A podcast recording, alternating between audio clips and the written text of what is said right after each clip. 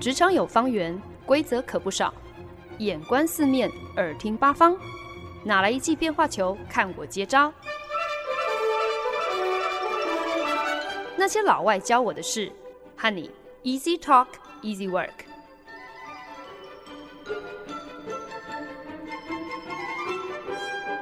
您现在收听的是《那些老外教我的事》，我是节目主持人焕恩。最近网络热议的美国综艺新闻，就是美国深受婆婆妈妈不分种族、年龄喜爱的重量级日间综艺节目《The Ellen DeGeneres Show》艾伦秀。从年初开始呢，就有人不断爆料各种幕后秘辛，许多前员工也都纷纷跳出来控诉，说剧组文化非常的不友善。更有许多包含像是霸凌啊、职场骚扰、种族歧视等等的指控，如雨后春笋一般接二连三相继冒出。这完全呢就跟当家主持人艾伦在节目上最常标榜的口头禅 “Be kind”，就是做人要相亲相爱，根本就是背道而驰嘛。虽然一开始的时候爆料的主角并不是攻击艾伦本人。但是呢，久而久之呢，也就有越来越多的素人、路人跟艺人纷纷跳出来说，自己跟艾伦的那一面之缘，怎么样子让他们见证了艾伦到底有多大牌，做人又是怎么样子的刻薄，堪称好莱坞女谐星第一把交椅的 Ellen。顿时身败名裂。节目的幕后大金主华纳媒体公司也展开调查，要进一步的来了解这个 Ellen DeGeneres Show 这个节目剧组的恶名昭彰到底是怎么一回事。甚至呢，有传言就说，这个在小荧幕上已经屹立不摇十七年的长青综艺节目，终于要面临熄灯被取消的这一天。大家甚至已经开始在讨论，究竟会是哪一个脱口秀主持人会取代 Ellen？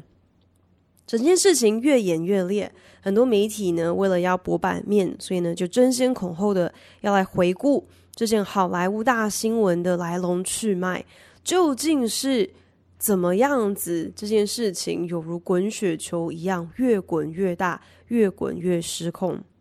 很多媒体就回说，这一系列刹不住车的每况愈下，归结呢是主演啊《Fifty Shades of Grey》葛雷的五十道阴影这部电影而声名大噪的女明星 Dakota Johnson，她是她在去年十一月上节目接受访问的时候，无意之中开了第一枪。在这个如今被热搜的访问片段当中呢，Dakota Johnson 才刚刚坐定。Ellen 就有点半开玩笑、半认真的，或者是为了节目效果，劈头就质问他：这个刚刚才和圈内好友欢度生日的 Dakota Johnson，怎么可以生日开趴却没有邀请 Ellen？这个时候呢，Dakota Johnson 不卑不亢的笑笑的跟 Ellen 说：“你说的不是真的，你说的不是事实，That's just not the truth, Ellen。因为我有邀请你，诶。” Allen 还不死心的否认说：“谁知道你有邀请我啊？”Dakota 两手一摊说：“你问任何人呐、啊，示意现场任何的剧组人员，每个人都知道啊，就是不知道你那天到底在忙什么，所以不能赴约。Allen 这下才糗了，只好笑笑的很尴尬的承认，给自己找台阶下，说：“对啦，我我现在记得了啦，我那天真的刚好有别的事。”后来呢，被媒体。拍到 Ellen 所谓的别的事情，原来呢是飞去了德州，跟美国前总统小布希一起去看美式足球比赛。这个新闻在当时被爆出来的时候呢，也引发了非常多的自由左派的挞伐，觉得不敢相信 Ellen 你怎么可以跟一个一手促成了两场让美国全民买单、浪费公帑，直到今天。都还没有打完的战争，跟这样的一个罪魁，竟然可以同光出现，还有说有笑，你怎么样子给观众一个交代？那个时候呢，Ellen 还跳出来澄清说，他所谓的 “be kind” 这个口头禅，意思是对所有人都要一视同仁，都要相亲相爱，即便身边的一些朋友可能在一些议题上头的观点跟他相左，可是这不代表说他就要排斥排挤别人呢、啊。Be kind 就是不管你今天是不是在一些特定的事情上头跟我的想法一致，我都还是应该要善待你嘛。Ellen 是一个打破非常多社会框架的女谐星哦，在一九九七年正值她自己的事业巅峰的时候，她所主演的很夯的电视剧正在热播的时候，她在那个时间点选择在呃当时的电视女王 Oprah 欧普拉的节目当中公开出轨，因而引爆了那个时候好莱坞还不敢正面碰触的这个性上议题。出柜之后呢，Ellen 当然也就付上了代价。她在电视剧当中所饰演的跟她同名的角色，同时呢，也就在剧中顺势的出柜了。可是呢，之后呢，制片公司越来越对这个剧情发展感到非常的呃不妥，所以呢，就在 Ellen 公开出柜的隔年，她的当红电视影集就被取消了，自己也就因此沉寂了很多年，一直到二零零三年。呃，才算是正式的卷土重来哦。Ellen 推出了一炮而红的跟她同名的日间综艺节目《The Ellen DeGeneres Show》艾伦秀播出首季呢，《The Ellen DeGeneres Show》就获得了十一项艾美奖的提名，日后呢更是收视长红，才能够热播了十七季。Ellen 在节目当中就塑造了一个非常亲民、接地气，就是大家的好朋友这样的一个形象哦。喜欢在节目里头即兴的秀出他笨拙而尴尬的舞技，顺便呢也鼓动观众跟着他一起跳。节目的来宾呢也不只是好莱坞的大牌明星而已。Ellen Show，他这个 The Ellen DeGeneres Show，他最为人赞誉有加的地方呢，就是他的幕后团队真的非常会敲通告哦。总是能够及时的邀请到时下讨论度最高，可能就是昨天或者是上个礼拜才因为上传了一支影片，所以一夕之间就爆红的这些网络素人哦，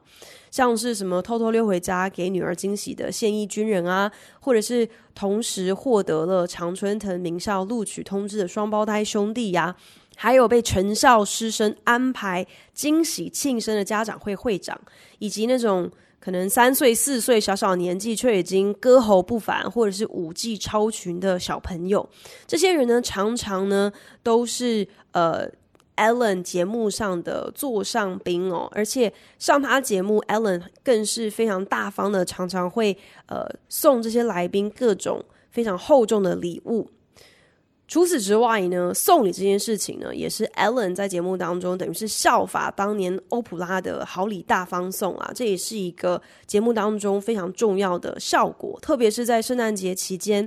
，Ellen 更会找来各种赞助厂商哦，连续十二天，呃，有幸抽签报名能够参加录影的观众，在这十二天当中都会收到各样的免费好礼。啊，可能是什么一年份的杂志订阅啊，有的时候可能是有一些什么电器啊，或者是什么礼券啊、现金啊，各种好礼，基本上呃都有可能会出现在节目上头来回馈呃录影的观众。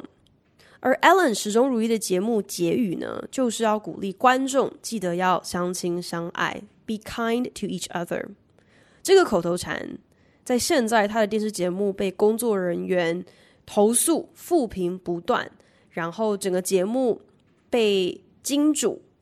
进行调查，在这样子的一个节点回想起来，真的是觉得格外的讽刺，格外的火上浇油啊！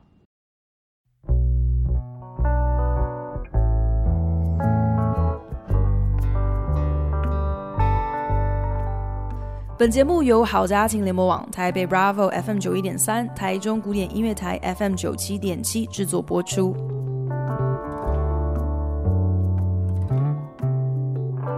网络的世界瞬息万变，乡民的偏好也难以捉摸。流行的保鲜期往往说变就变哦，你一不小心错过了鉴赏期，其实好像也不能够怪你，因为呢，这常常并不是你我可以控制的。更不只是被贴上一个“哎呀，你落伍了”这样的一个标签，好像就可以轻松了事的。可是如今，其实对大家来讲，你想要一举觅得，就是普普风大师 Andy Warhol 曾经说过的“十五分钟的成名”，恐怕真的也再也找不到比现在还要更容易的时候了哦。活在时下这样的一个网络公审蔚为风潮的年代，每个人对于每一件事情，真的都是同时身兼了 judge、jury and executioner，就是你同时是法官、是陪审团，也是刽子手，就是一个球员兼裁判的概念嘛。对于每一个议题呢，每个人。一指神功就好了，就可以兼具了这个法官、陪审团、刽子手三合一的神效功能。所谓人言可畏啊，真的在这个时代是最让人能够有最深刻的体会。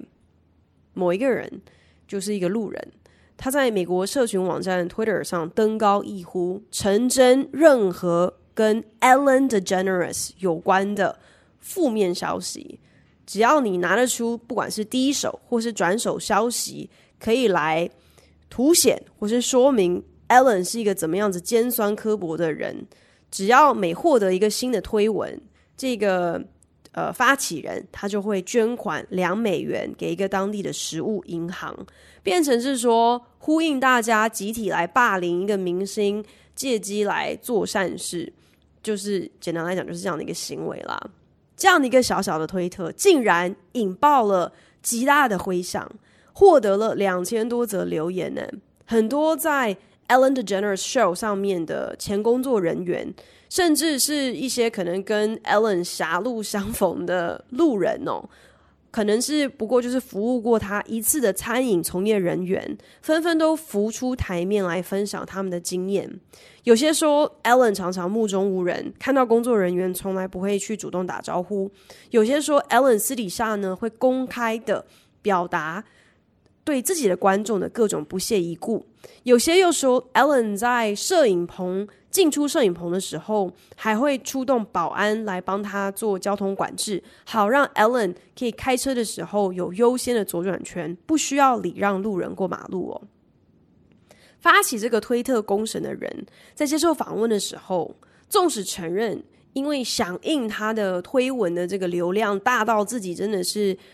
呃难以想象哦，所以基本上他也没有办法去验证这些爆料的故事。背后的真伪，可是呢，他并没有因为这样子而后悔自己所发起的这件事情哦，甚至呢，还在近期投诉到 Washington Post，投诉到华盛顿邮报，再进一步的去批评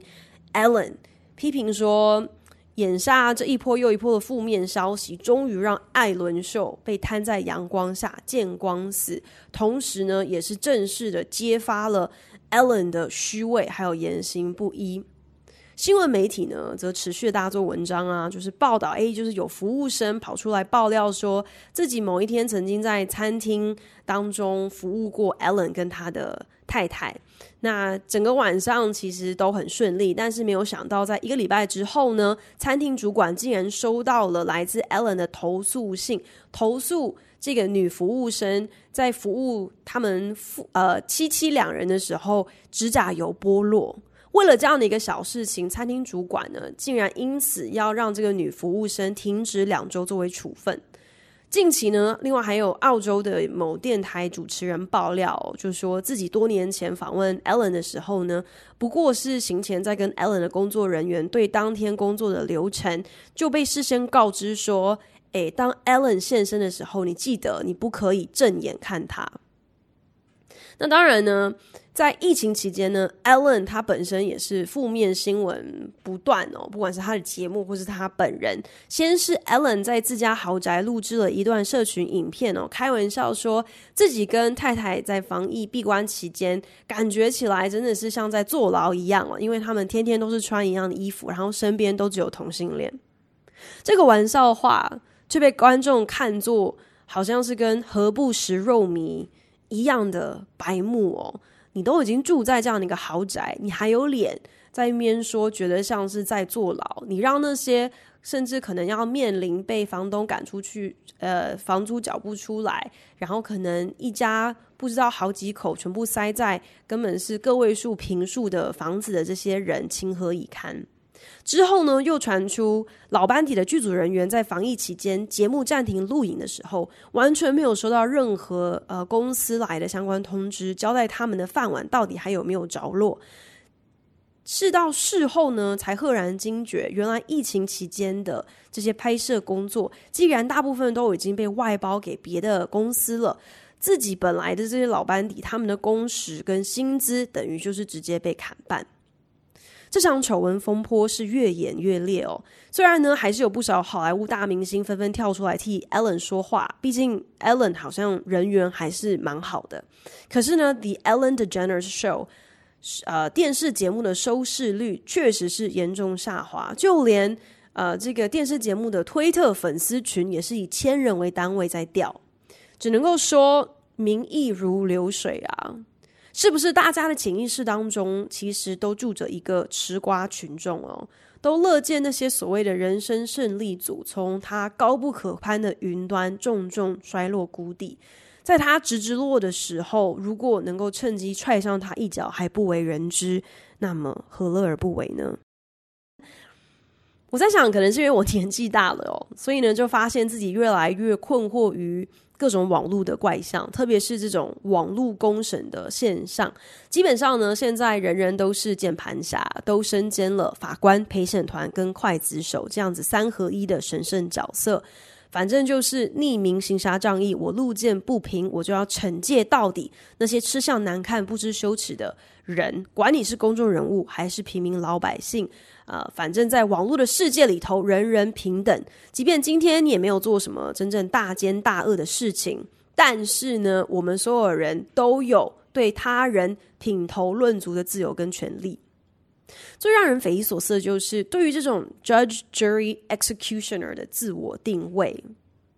其实我觉得是某一种集体意识。诶，呃，在网络上，甚至是特别容易集气成功，并不是只有少数人想要能够。把这么一个三合一的呃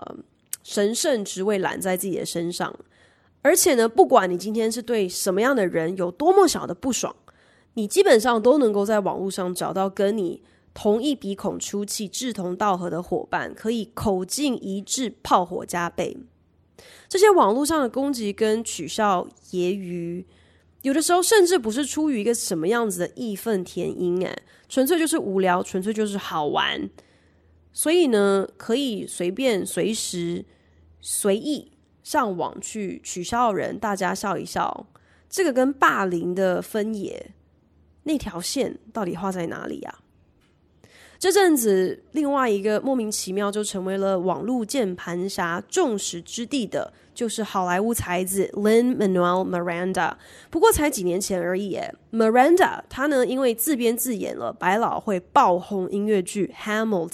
而成为了家喻户晓的大明星，更成为了娱乐圈的新宠儿。他的这个《Hamilton》的作品囊括了各大奖项，横扫百老汇奥斯卡。东尼奖不说，甚至呢还凭着这个音乐剧让 Miranda 一举拿下了一个普利兹奖，而且呢还让他得到了就是在美国非常有名的有天才奖之称的 MacArthur Grant。那个时候的 Miranda 真的也不过就是三四年前吧，真的只能够说是平步青云，所有人不管是美国总统、政治人物、其他的好莱坞的人。或者是一些什么政商名流的所有人，全部都拜倒在他的西装裤之下。可是呢，之前在节目上也有提过，当 Hamilton 的电影版本在迪士尼的串流平台首播之后，忽然之间，对于 Hamilton 这个剧作的各种批评就一涌而出哦，就开始有人认为说。Miranda 的创作其实真的也没有那样子的开创，那样子的革新，还不就是流于所有关于美国创国元老历史陈述的通病，就是只字没有提到当时黑人历史人物具体的开国建国功劳，而且更不可以饶恕的是。他公然的避重就轻了这些被视为美国英雄的开国元老们，其实每一个都是蓄奴大户。但是好像不知道究竟是从何开始哦，这些本来是批评 Hamilton 这个音乐剧它本身的历史论述不够完整的合理批评，却开始被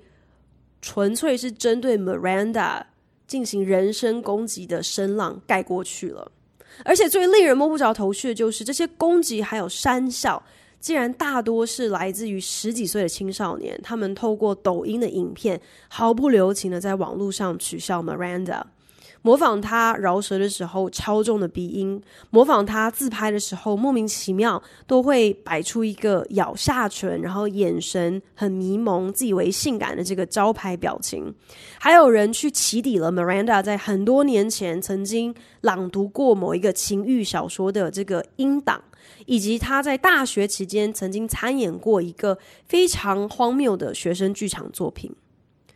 Miranda 对于这样子的。网络一面反他的声浪，一度很幽默的在 Twitter 上面录了一个饶舌作为回应哦。歌词中提到说：“哎呀，我一咬下唇，抖音就受不了。”可是过不了多久呢，Miranda 竟然就宣布想要暂时暂别 Twitter，想要休息一下，离开这个社群平台。这样子的举动让更多的青少年喜滋滋的问说：“难道是 Miranda 不堪一击，被我们斗下了网路吗？”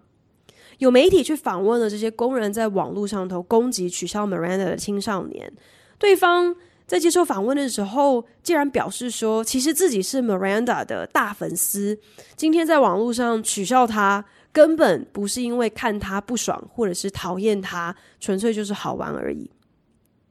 有人企图过度的解析哦，把这样子的一个怪异现象归结于就是 Y 世代还有 Z 世代的根本不同啦。说呢，因为 Miranda 可以说是最具代表性的 Y 世代的一个人物，呃，什么意思呢？就是 Y 世代的人对于特定的议题，比方说像是种族歧视啊，或者是各种不平等的待遇，他们怎么样子来呃反动呢？基本上呢会。企图在体制之内来进行一个改革，所以呢，推出了《Hamilton》这样的一个音乐剧，刻意安排几乎是由全部都是有色人种的演员来饰演剧中所有的白人角色。呃，这当然是一个极度前卫的创举，至少打破了百老汇剧组卡司大多是以白人为主这样的一个业界常态。可是从 Z 世代的青少年的观点来看呢，他们会觉得这样的改变根本算不上是改变，根本不值得一提，因为 Miranda 到头来还是按照了一个坏掉的体制、一个坏掉的规则在走。他在剧中所陈述的这个故事，仍然是以白人为主的历史，仍然是以白人论述为主，不过是借助了有色人种去诠释白人历史，这反而其实是更加。讽刺更加的不堪呢，根本不是一个什么值得被大家吹捧、值得被大家这个鼓励的一个改变。对 Z 世代的人来讲，你今天如果想要看到改变，就必须要摧毁既有的体制，坏掉的东西都已经坏掉了，你就直接丢掉就好啊！你干嘛还要白费力气去修补它？只不过 Z 世代真的是空有独到而充满创意的破坏力。但是往往呢，对于收拾残局，东西都被你打掉了、破坏掉了。那接下来呢？接下来这一块，他们反而感到兴趣缺缺，因为最有成就感的那一瞬间，来自于揭发现行体制的脆弱，以及摧毁现行体制之后，发现这个体制是这样的不堪一击。可是所有人都知道啊，你今天丢出了手榴弹之后，当然就是跑啊。至于后续该怎么办，那就不是他们家的事了。这样的描绘可能有一点点的苛刻，可是我忍不住觉得，当你对应现在所观察得到的这些网络行为之后，我忍不住还是觉得，好像还是颇为写实的。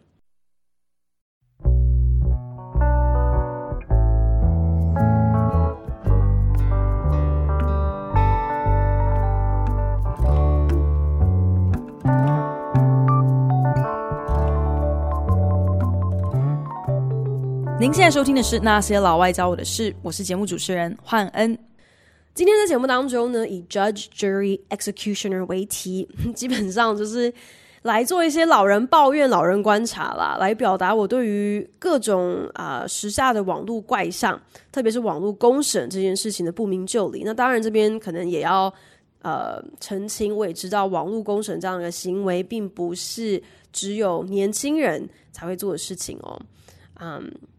我是觉得那些自诩为法官陪审团兼职刽子手还理直气壮的人，已经有过夸张了。可是可能更夸张的是，多的是别人也跟这样的人是一鼻孔出气，然后还有更多的别人，竟然也就乐得被这些网络公审的舆论来左右自己的认知还有想法，甘心接受网络的反刍，听起来好像有点恶心哦。可是实际上就是这样子啊，毕竟还有什么比这样子更方便可以去接受各样的新知呢？最好就是。你把这个难消化的东西搅一搅，搅烂了之后再吐出来给我吃，这是让我最好吸收新知的方式。小时候大家都有学成语吧？我想应该都听过“三人成虎”这句话。那个时候听到的时候，我记得第一时间的感觉就是，古代人真的也太夸张了。就连续三个人说街上有老虎，大家就相信真的街上有老虎。这种事情难道不就是你出门一探究竟，看一看就能够知道真伪的事了吗？古代人真的是太好骗了，肯定呢就是因为他们的科技落后才会这么好骗。现在网络这么发达了，几秒钟就能够在你的你还坐在原地，你就可以搜寻出真相。诶，三人成虎这句话在今天肯定是不适用的。可是谁知道网络反而更加助长了谣言的散布，这已经是不争的事实，大家都知道了。但是我觉得有趣的是，好像会去想说，可是明明科技这么发达啊，Google 大神这么强大，怎么会大家判断一件事情真伪的能力却越发退化了呢？因为变得说，我们现在反而也不会去那么计较说，你今天听到这句话。到底是谁先说的？又有多少人在说这样的话？也不会去花那个时间去关注说，那相反的立场是什么？又是谁在发表这些相左的立场呢？你可能会以为哦，在网络发达的现在，你花个几秒钟的时间去追查这些细节，应该要比上街去看看到底有没有老虎要来的更容易、更安全吧？如果是这样子的话，怎么会有人不知道或者是不愿意这样子做呢？只能够说人的惰性实在是没有极限。可是这真的只是因为我们很懒，懒得去查证，只是因为我们不求甚解而已嘛。最近呢，因为有朋友介绍，所以呢我就开始收听了。呃，很知名的这个专栏作家 Malcolm Gladwell，他有一本最新的著作《Talking to Strangers》，中文翻译是如何理解陌生人的有声书版本。那我还没有听完，我大概才听了一半吧。可是呢，书中基本上就是透过很多近年来出现在新闻上的大小案件，来跟大家分析说，其实人跟人之间的互动常常会有沟通不良的一些结果。症结点呢，往往呢，是因为我们总是自以为我们阅人无数哦。今天谁是坏蛋，谁是骗子，谁想要糊弄我们，那是绝对逃不过我们的法眼。因为呢，我们有内建的雷达，一定呢可以轻易的找出那个充数的烂鱼。不管怎么样子，我们常常听到那种被人家骗得团团转的冤大头，绝对不可能会是我。可是呢，作者在书中就提出说，其实呢。我们内建的不是一个侦测真伪的雷达耶，我们的原厂设定基本上就是一个不宜有他，选择相信的设定。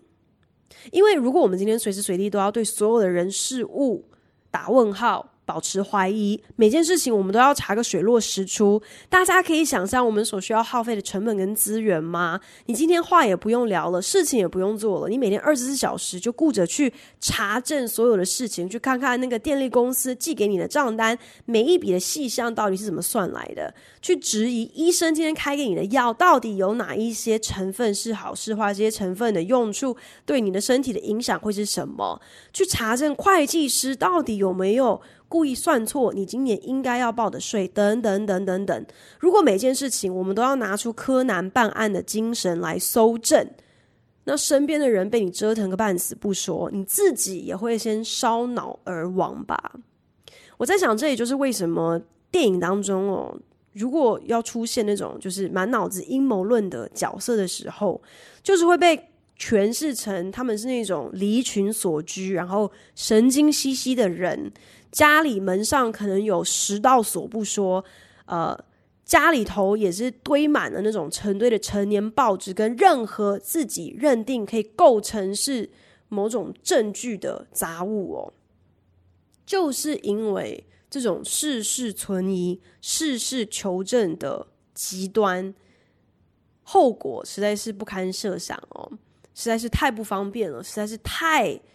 冗长细琐了，也因此我们就养成了一个人家怎么说，大概就是怎么样，我们也就怎么信的认知。因为追问太多，大部分的时候不过就是自找麻烦。我觉得这也就构成了网络世界一个很诡异的供给需求法则耶。因为网络就是一个你想讲什么。就可以讲什么的平台？为什么你可以这样子呢？那是因为在这个平台上多的是看到人家讲什么也就信什么的人，因此不停的恶性循环，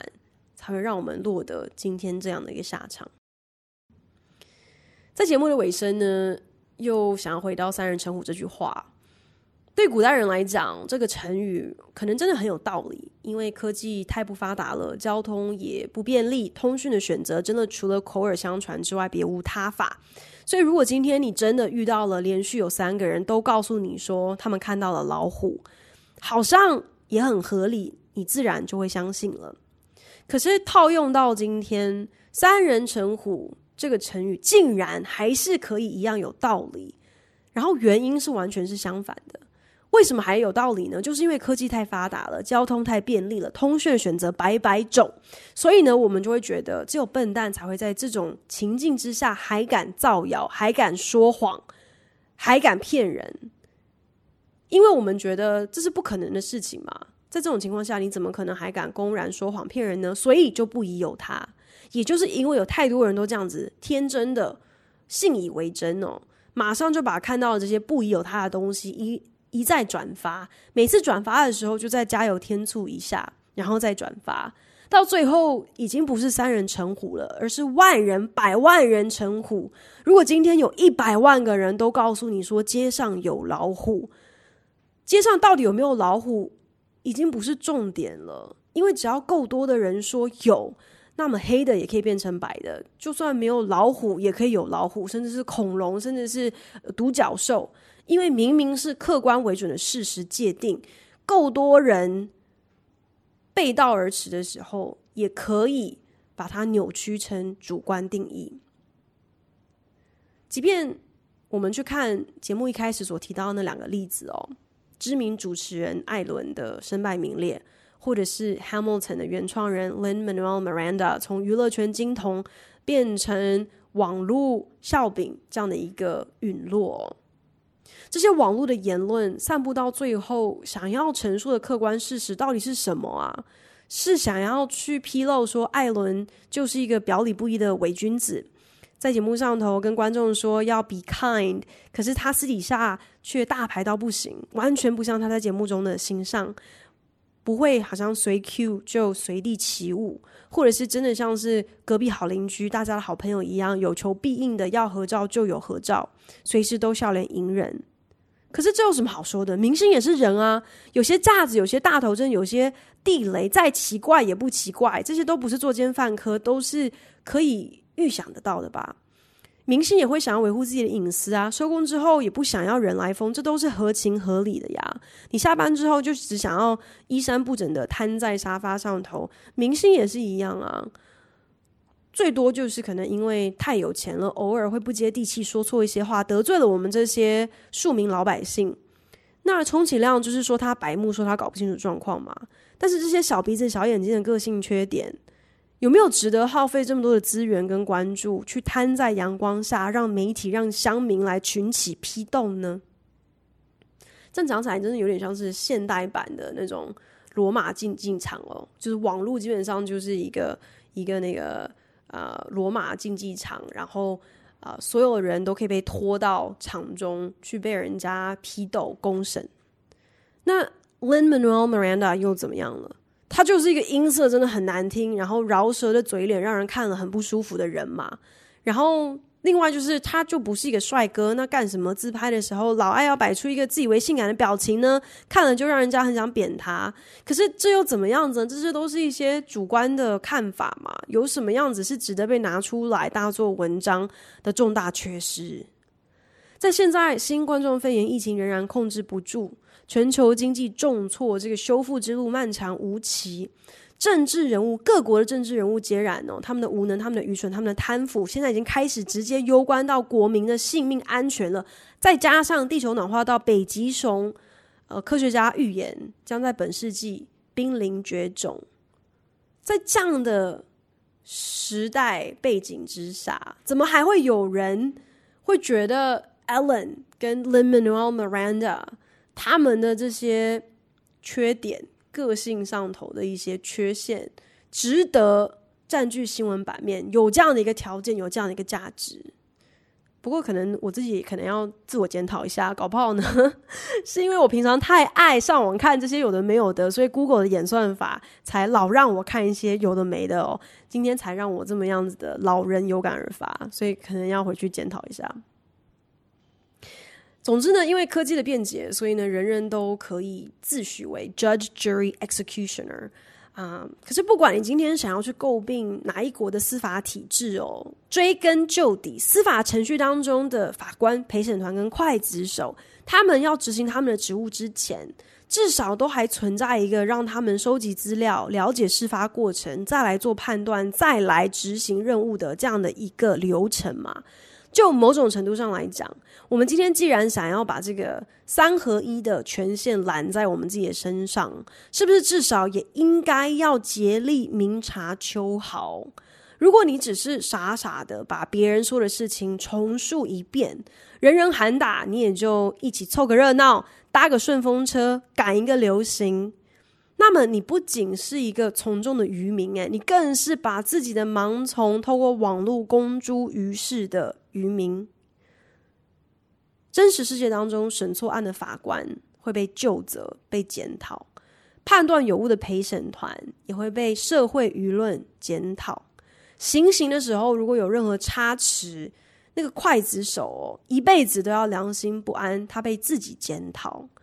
我们在网络上的无的放矢，一样也是有代价要付的。如果说三人成虎的代价不过就是散布了一个不痛不痒的不实谣言，有没有老虎根本也无关紧要。那百万人成虎的时候，那个可怕的代价不是那只从来就不存在的老虎，真正可怕的是当根本不存在的东西，竟然可以靠着多数暴力，然后。就讲着讲着，就变成了一个广泛被大家接受认同的事实。我们现在活在这样的一个是非颠倒、不分轻重缓急、一切正义随便谁说都算的世界当中，忍不住让我这个老人忽然就觉得，像当年只要三人就能成虎，只要上街就能眼见为凭、破除那些谣言的那一个纯真年代，何其美好啊！